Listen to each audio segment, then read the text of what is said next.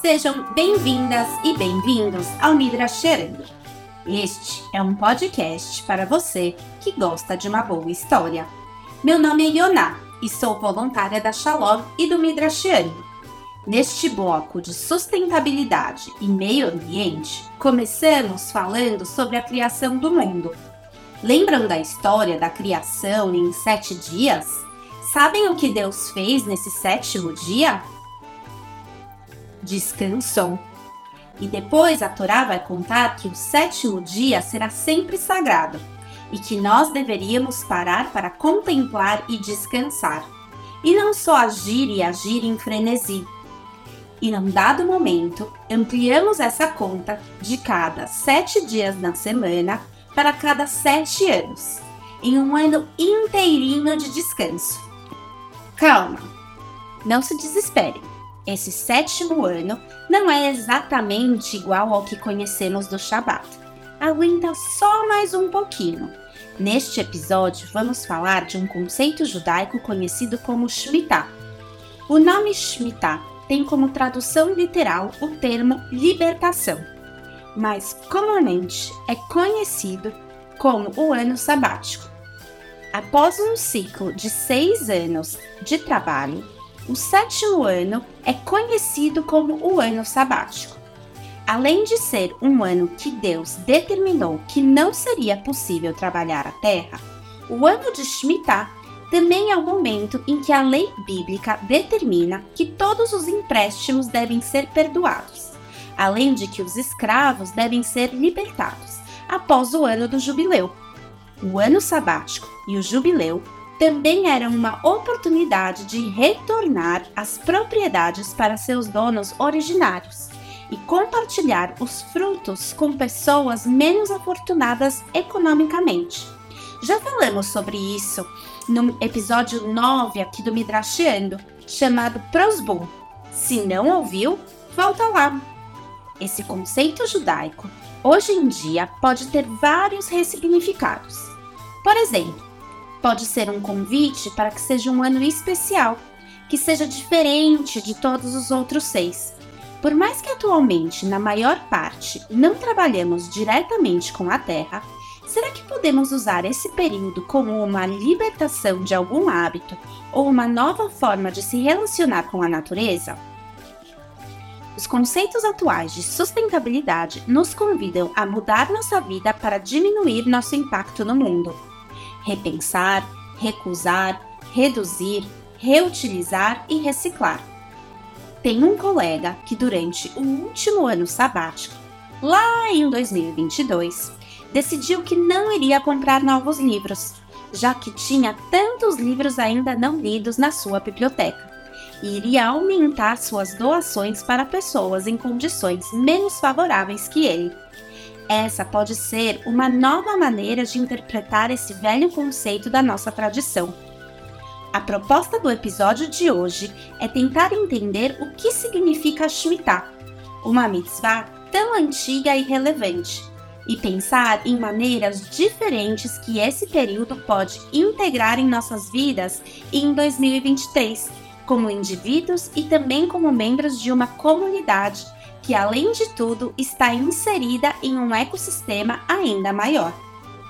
Vale lembrar também que a tradição de cumprir com a Shemitah era, teoricamente, bastante praticada durante algum tempo. Porém, com o passar dos anos, principalmente com a diáspora para a Babilônia, essa prática acabou sendo deixada um pouco de lado. Isso porque a mitzvah em si está pensada para a terra de Israel. A ideia deste ano é que não se poderia trabalhar a terra nem colher de forma industrial. A proposta é que tudo que nasça em qualquer lugar é livre para ser consumido por quem quiser digamos que é uma primeira versão do plantio rotativo, mas que ao invés de continuar plantando no mesmo lugar outra espécie, toda a terra descansa por um ano inteiro. A tradição judaica possui diversos ensinamentos, práticas éticas e ritos religiosos que foram ignorados ou até mesmo esquecidos. Ao trazer para a discussão aqui no Midrasheando o tema de meio ambiente e sustentabilidade, queremos pensar sobre a relevância da Shemitah nos dias de hoje. Por que voltar a falar nesse tema agora, já que quase ninguém cuida desse preceito nesse século? Até em Israel dá-se um jeitinho. Atualmente vivemos tempos difíceis em que enfrentamos a crise climática, fome global, pobreza devastadora, guerra, entre outras crises. A tradição judaica nos lembra a olhar para o passado para guiar-nos nesses tempos difíceis, e por essa razão entendemos que talvez esse conceito tenha muito a contribuir ainda em 2023. Vem comigo! Ajusta aí o volume do seu fone, porque você não vai querer perder essa história e as conexões que podemos fazer desse conceito bíblico antiquíssimo com a forma que vivemos hoje em dia. Antes de mergulhar na história de como o conceito da Shemitah pode ser relevante para nós, judeus do Brasil, em 2023, acho interessante lembrar como essa mitzvah foi relatada na Bíblia. Existem diversas passagens que vão tratar da Shemitah. Trouxe duas aqui para dar um contexto das fontes judaicas sobre o tema. A primeira menção bíblica da Shemitah é encontrada no livro de Shemot, Êxodos. Vejamos o que é dito. Também não oprimirás o estrangeiro, pois vós conheceis o coração do estrangeiro, pois fostes estrangeiro na terra do Egito. Também seis anos semearás tua terra, e recolherás os seus frutos. Mas ao sétimo a dispensarás e deixarás descansar a terra, para que possam comer os pobres do teu povo, e a sobra comam os animais do campo. Assim farás com tua vinha e com as tuas olivas. Parece algo simples uma regra clara que determina que o povo não deve tocar na terra a cada sete anos. Mas quero aqui dar uma complicada nesse trecho bíblico que parece tão claro. Neste capítulo da Torá, Deus está estabelecendo os limites de como o povo deve atuar e quais leis devem ser seguidas para que coletivamente tenhamos uma vida em uma sociedade justa. A regra do ano sabático vem acompanhada com outras como a de não ficar espalhando rumores falsos, dar testemunho perverso ou trazer a morte aos inocentes. Fico me perguntando, por que será que a regra da Shemitah foi inserida aqui? Será que não faria mais sentido estar junto com outras regras como a da Kashrut, a regra da alimentação? Vou tentar dar o meu palpite. Aparentemente, pelo que interpreto dessa escolha, o respeito ao ano sabático está classificado como uma regra comportamental de toda a sociedade, algo que deve ser cumprido como uma forma de um pacto entre toda a comunidade, para o bem-estar de toda a sociedade. Dizem que o exílio foi uma consequência, um castigo pela sociedade não cumprir com o mandamento da Shemitah. Assim podemos começar a ter a dimensão da importância de deixar a terra descansar.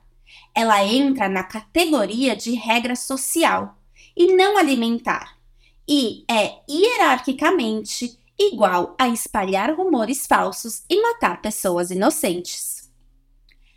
A segunda fonte, que trata do tema da Shemitah, aparece adiante no livro de Levíticos.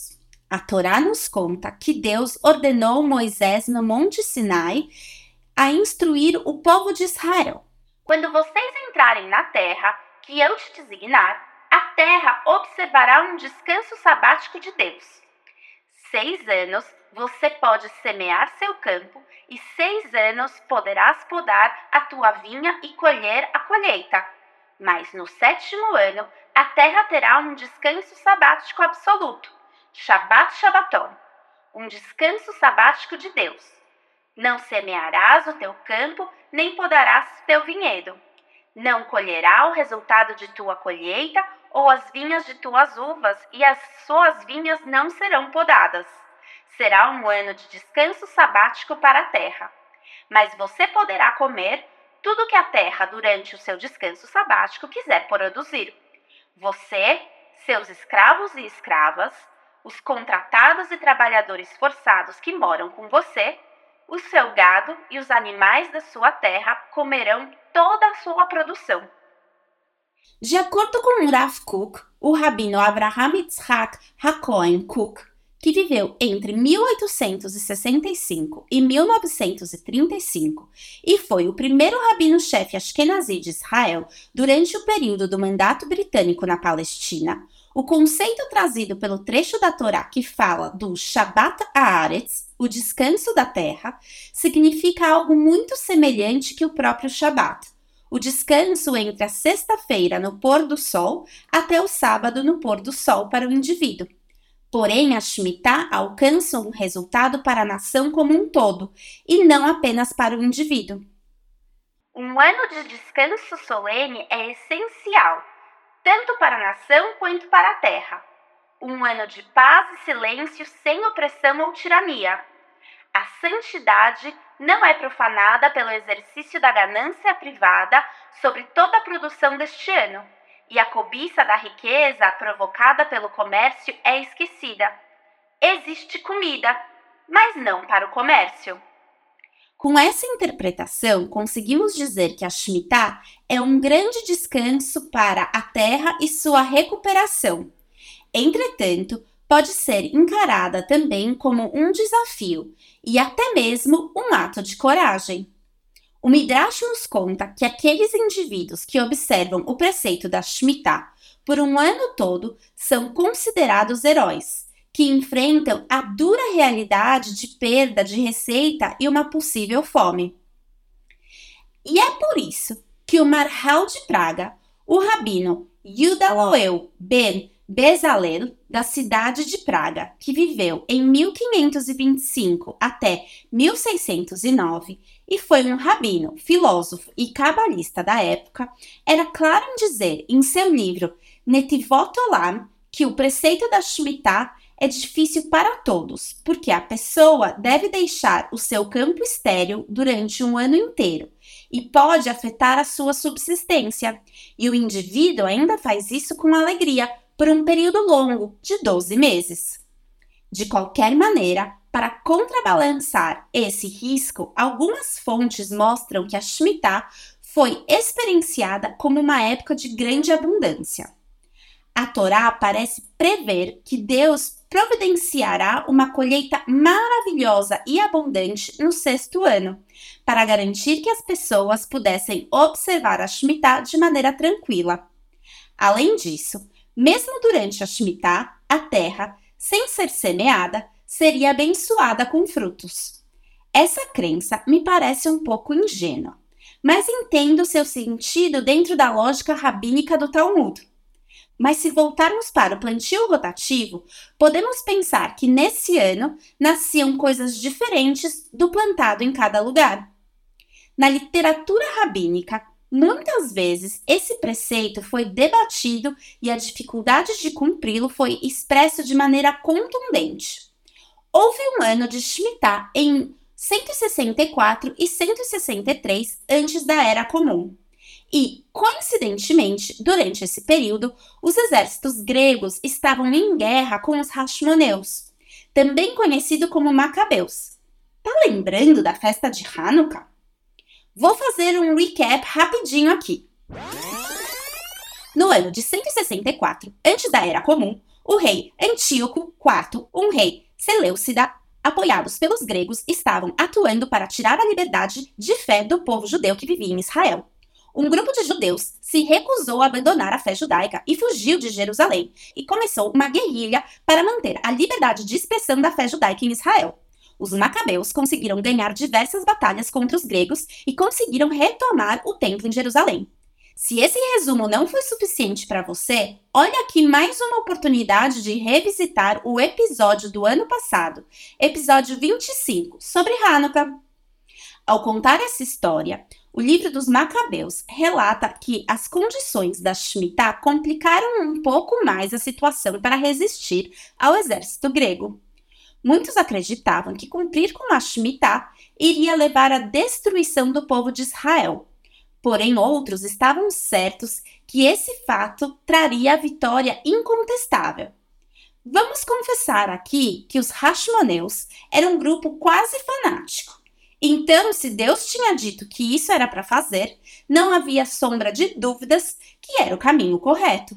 Sabemos hoje que os macabeus acabaram vitoriosos, mas com certeza passar por uma batalha dessas, sem terras produtivas, deve ter dificultado um pouco a situação para ambos os lados, se é que realmente foi isso que aconteceu. Com todas as discussões, os rabinos da época do Talmud reconheceram que cumprir com o preceito da Shemitah envolve certos sacrifícios. Em alguns casos, eles até se solidarizavam com as pessoas que não conseguiam cumprir com esse mandamento. Veja só essa discussão.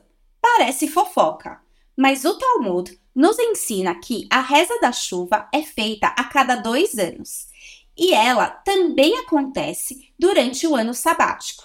E tudo isso em razão do sustento dos outros.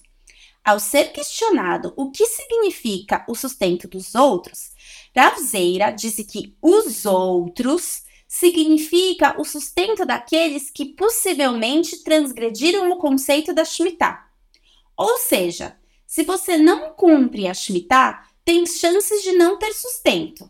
Mas vamos rezar por você mesmo assim. Aham. Uhum. Inseridos na sociedade e vendo a dificuldade da população, muitos rabinos advogavam que o ano sabático não era mais um preceito bíblico obrigatório, sendo apenas uma determinação rabínica. O rabina Yehuda Nassi acreditava que as proibições de Shemitah deveriam ser anuladas, pois ele estava preocupado com o sacrifício que as pessoas eram forçadas a fazer para observar as regras. Outros discordavam e sustentaram que a Shemitah deveria ser mantida apesar do risco e dos desafios. Em uma disputa entre o rabino Yehuda Anassi e o rabino Pinhas Ben Yair, vemos exatamente essa questão sendo debatida. Rebbe Yehuda Anassi perguntou ao rabino Pinhas, como vão seus grãos? Ao que Pinhas respondeu, as endívias selvagens estão crescendo bem. O Rabina Yehuda Nassi fez a mesma pergunta uma segunda vez, e o Rabi Pinchas respondeu: As endívias estão crescendo bem. E apenas dessa conversa, um entendeu que tinha uma opinião diferente da do outro. Hashtag só que não. Deixa eu tentar ajudar aqui. A implicação dessa conversa é que o Rabi Yehuda sentia que a população devia ser permitida plantar e colher grãos durante o ano sabático, mesmo que fazendo isso estariam desrespeitando a Shemitah. O Rabino Pinchas tinha uma posição oposta, insistindo que as pessoas poderiam sobreviver o ano sabático comendo apenas as endívias selvagens que cresciam sem trabalho humano e sem desrespeitar as regras bíblicas. Particularmente, eu acho difícil essa situação. Entendo que estamos falando de um ciclo de sete anos que é previsível. Assim, é possível estocar comida durante o sexto ano para passar de maneira tranquila o sétimo ano. Entretanto, as tecnologias existentes na época do Talmud não eram tão avançadas. Acredito que a agropecuária não tinha tanto aperfeiçoamento e as geladeiras e freezers estavam ainda longe de serem inventadas, fazendo a chance dessa população passar fome muito grande. Mesmo hoje, conseguem imaginar parar a produção em Israel por um ano? Já consigo escutar a gritaria só de sugerir isso. Assim, se por um lado tenho simpatia e solidariedade pela população que se sentia incapaz de cumprir o mandamento do ano sabático, também entendo que deixar a terra descansar é algo de extrema importância, já que depois de ter dado tanto durante os últimos seis anos, nada mais justo que ter um ano para regenerar.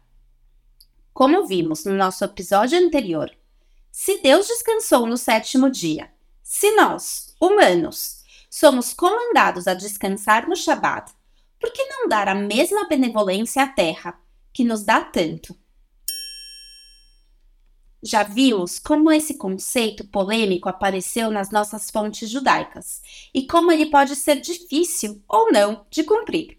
Mas prometi, no começo do episódio, que íamos falar sobre como o ano sabático conversa com nossas vidas em 2023. atualmente temos a consciência que, embora a propriedade privada seja um conceito jurídico, podemos concordar que nenhuma terra pertence a alguém, pois ela pertence a Deus. Mesmo se você tem um pedaço de terra no coração da Amazônia ou no sul de Israel, você não pode fazer o que você quiser, sem ter consequências morais importantes, ou até mesmo sendo submetido a punições jurídicas financeiras e reputacionais. O que quero dizer aqui é: não dá para comprar um pedaço de terra e sair desmatando sem nenhuma consequência.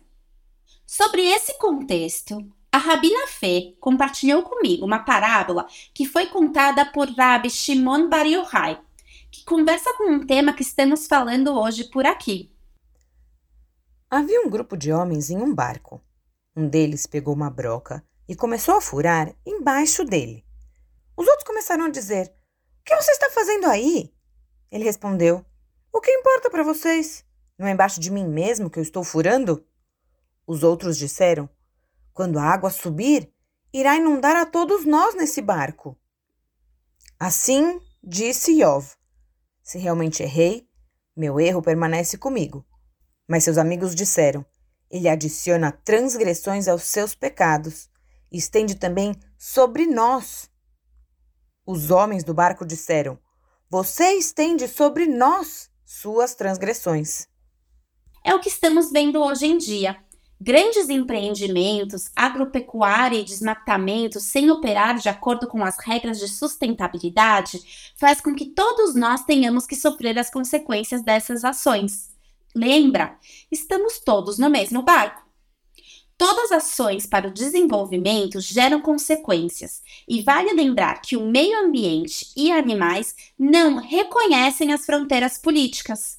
A teoria dos direitos difusos e coletivos já fala isso há anos, e a nossa tradição também. Podemos dizer que o comando de Deus para deixar a terra, toda a terra, e não apenas a propriedade pública, descansar, reconhece que a terra não pertence a nenhum humano e que também merece uma redenção, uma restauração para seu estado inicial. Com tantas mudanças climáticas, não podemos ignorar que a Terra chora por redenção nesse século. A natureza precisa de um tempo de descanso Durante a pandemia do Covid-19, ficamos impossibilitados de sair de casa, e isso foi um desastre por si só. Porém, essa nova circunstância nos possibilitou ver como a natureza respirou sem tanta interferência humana. Veneza e diversas outras praias voltaram a ter águas cristalinas. Uma quantidade recorde de baleias foram vistas na costa brasileira fora a enormidade de fotos e vídeos que vimos de animais andando em paz por aí. A ideia do ano sabático é boa para a Terra, mas também pode ser boa para nós.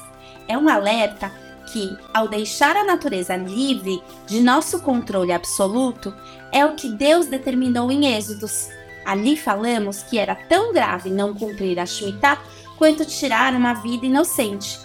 Isso porque deixar a terra livre para que todos possam usufruir também retirava as amarras socioeconômicas que poderiam estar assolando parte da população e trazer, talvez, um pouco mais de equidade para o ano ou um próximo ciclo. Podemos tentar ser criativos e olhar para além dos aspectos práticos dessa mitzvah. Que solução o ano sabático quer trazer? pode ser um posicionamento político trazendo uma maior consciência para problemas do meio ambiente, saúde e uma vida sustentável?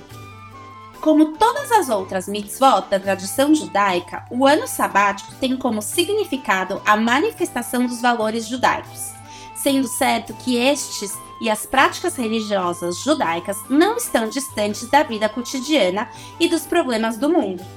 Amar e respeitar a Deus tem que ser um caminho em conjunto com amar e respeitar o homem e a natureza. E todos dependem um do outro. A natureza é base fundamental para a nossa sobrevivência. Nossa tradição já sabia disso desde a época bíblica. Temos uma função como judeus e como seres humanos de cuidar da terra, de contemplar e atuar de maneira justa para que o meio ambiente que estamos inseridos também possa respirar. O que você vai fazer de diferente no próximo ano sabático? Será que você precisa esperar até lá para ajustar sua conduta e começar a pensar na Terra como pensa no próximo? Afinal, estamos no ano 1 agora. Falta muito para o sétimo. Espero que você tenha aprendido um pouco mais sobre como a tradição judaica encara o ano sabático, não apenas como uma questão ecológica, mas como um tema de justiça social. Daqui duas semanas, voltamos com mais um episódio sobre o meio ambiente. Enquanto isso, você pode seguir e curtir a gente no arroba midrashiando. Também fica a dica de curtir o arroba kayamut.shalom o grupo de voluntários que pensa sobre temas de sustentabilidade na comunidade e que dá dicas para viver uma vida mais plena e em equilíbrio com a natureza e o ecossistema que estamos inseridos. Este é um podcast da comunidade Shalom com o apoio do Marom Olamim. Este podcast contou com a participação da Rabina Fê e da Thaís Friedman no roteiro e do Benny Zecre e do Ciro Neto na música e edição.